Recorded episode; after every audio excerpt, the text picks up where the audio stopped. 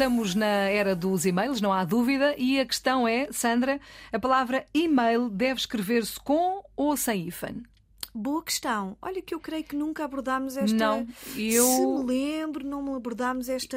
Eu acho que é com hífen, mas também não tenho a certeza. É- Eu escrevo com hífen. Estou é errada, com não? Certíssimo, estás certíssima, Filomena. E é com hífen porquê?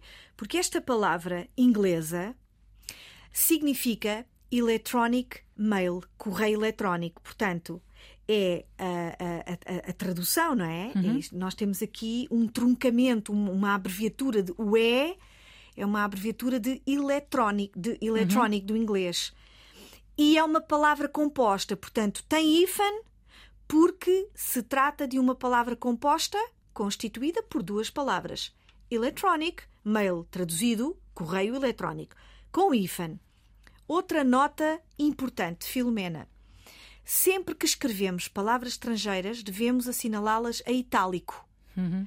Então, mas nós usamos palavras. Então, não usamos palavras estrangeiras Tantas. muito. Tantas, tantas, tantas. Este é um bom caso, é um bom Marketing. exemplo. Este é um bom exemplo. Nós podemos dizer, de facto, correio eletrónico, mas é mais comprido, não dá É, tanto é, jeito. não o e-mail é mais jeito. fácil, não, é? dá. E-mail já está completamente no nosso eh, léxico. eh, No dia a dia, é- é- ninguém é- diz sim, correio sim. eletrónico. É mais complicado, são duas palavras com muitas sílabas, sem dúvida e-mail.